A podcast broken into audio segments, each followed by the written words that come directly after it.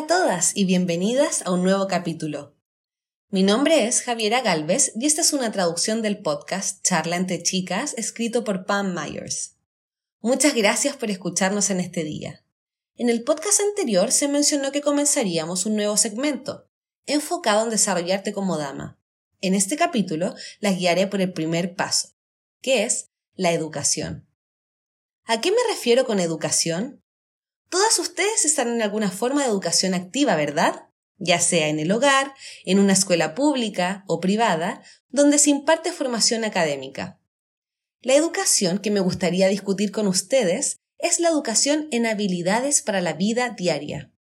Este conocimiento te permitirá caminar la vida con confianza, gracias a las habilidades que vas a adquirir. Es posible que te estés preguntando, ¿qué tipo de educación y a qué tipo de habilidades se refiere?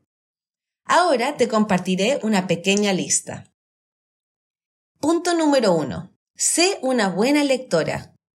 Al ser una buena lectora, no solo vas a adquirir conocimientos útiles, sino que gracias a estos conocimientos puedes llegar a convertirte en una persona más interesante con quien conversar.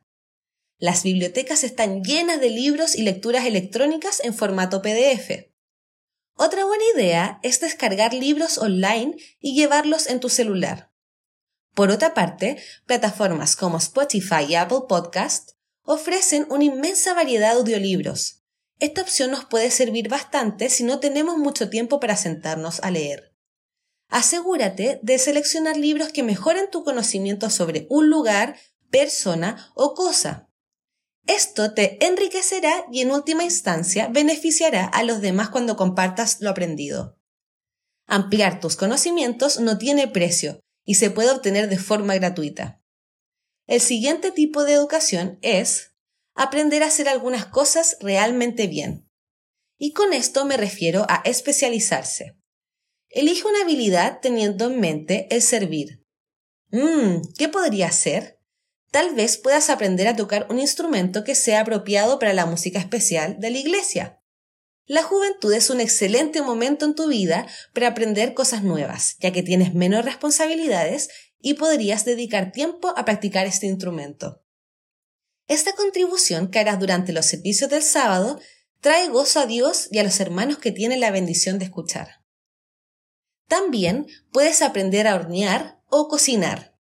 Empieza con unas pocas recetas sencillas, un queque o pastel, un pie, galletas, lasaña o algún plato a la cacerola. Domina solo algunas de estas recetas hasta que sientas que las has perfeccionado. Luego compártelos con tu familia o llévalos a una comida en la iglesia. Agrega una receta o dos a la vez hasta que tengas una buena selección de productos caseros deliciosamente elaborados por ti, que deleiten el paladar del consumidor. Otra buena idea es aprender a coser. Cuando estaba aprendiendo a coser por primera vez en la escuela secundaria, no tenía idea de lo importante que sería esta habilidad a lo largo de mi vida. No solo pude hacerme mi propia ropa cuando era adolescente, sino que más tarde pude hacer ropa de maternidad cuando quedé embarazada y confeccionar ropa para mis bebés. A pesar de que hay gran variedad de ropa a la venta, estas habilidades me permitieron hacer artículos como cortinas, cobertores, fundas de almohada, mantas, manteles individuales, y algunos de estos incluso pude convertirlos en obsequios para otras personas. Además, tener un conocimiento básico de costura te permitirá arreglar ropa que pueda desgastarse o romperse en lugar de comprar algo nuevo, lo cual es otro ahorro para tu presupuesto. Esta es una habilidad muy útil de adquirir. Además de aprender a coser, podrías aprender a tejer con palillos o agujas de crochet. Esta habilidad es útil para hacer obsequios personalizados para otros, como bufandas, calcetines o una manta suave y tierna para un bebé recién nacido.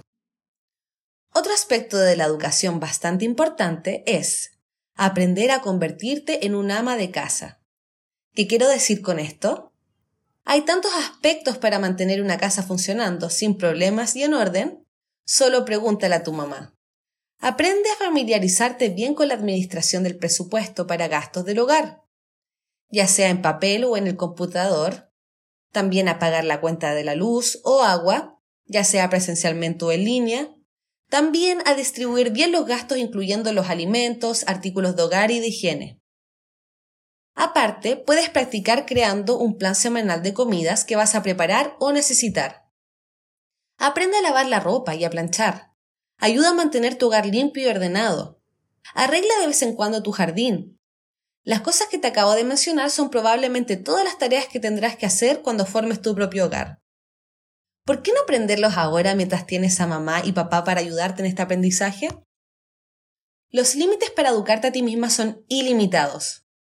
Esta es la temporada de tu vida en la que tienes el tiempo para dedicarte a mejorar a través de la educación.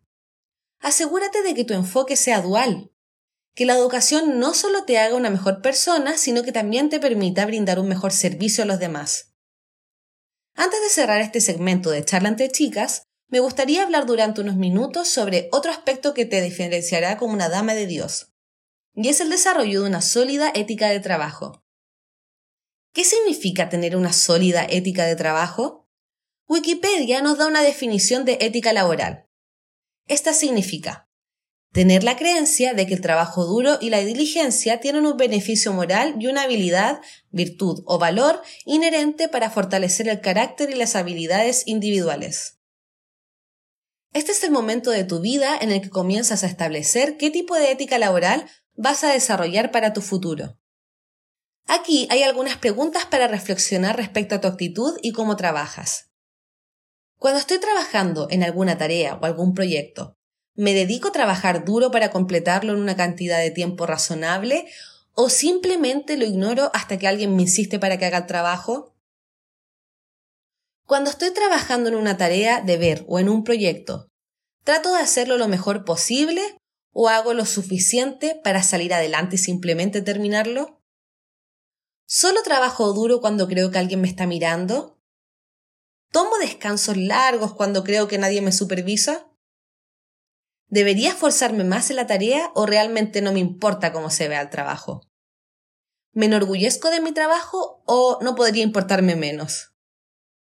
¿Estoy motivada para hacerlo mejor o simplemente satisfecha con hacer lo básico? ¿Ayudo contenta a otros cuando necesitan mi ayuda? ¿O voy arrastrando los pies para ayudar a regañadientes? ¿Puedo hacer una tarea aunque no sea parte de mi trabajo?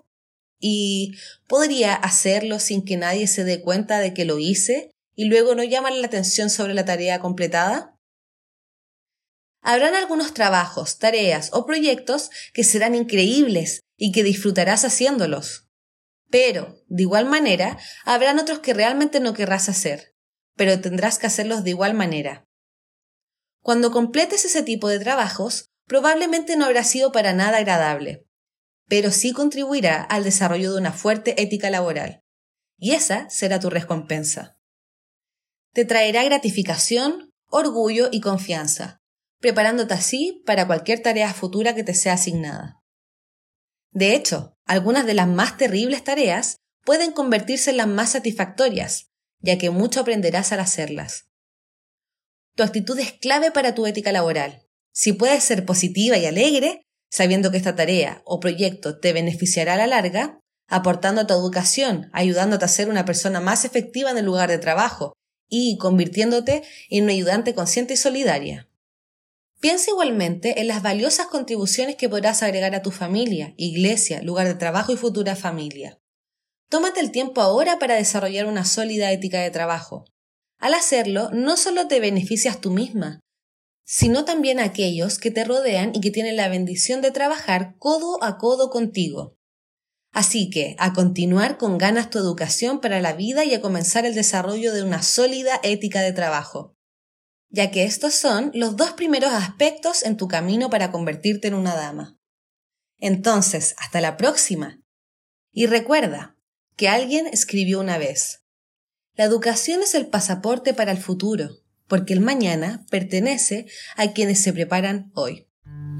Adiós por ahora.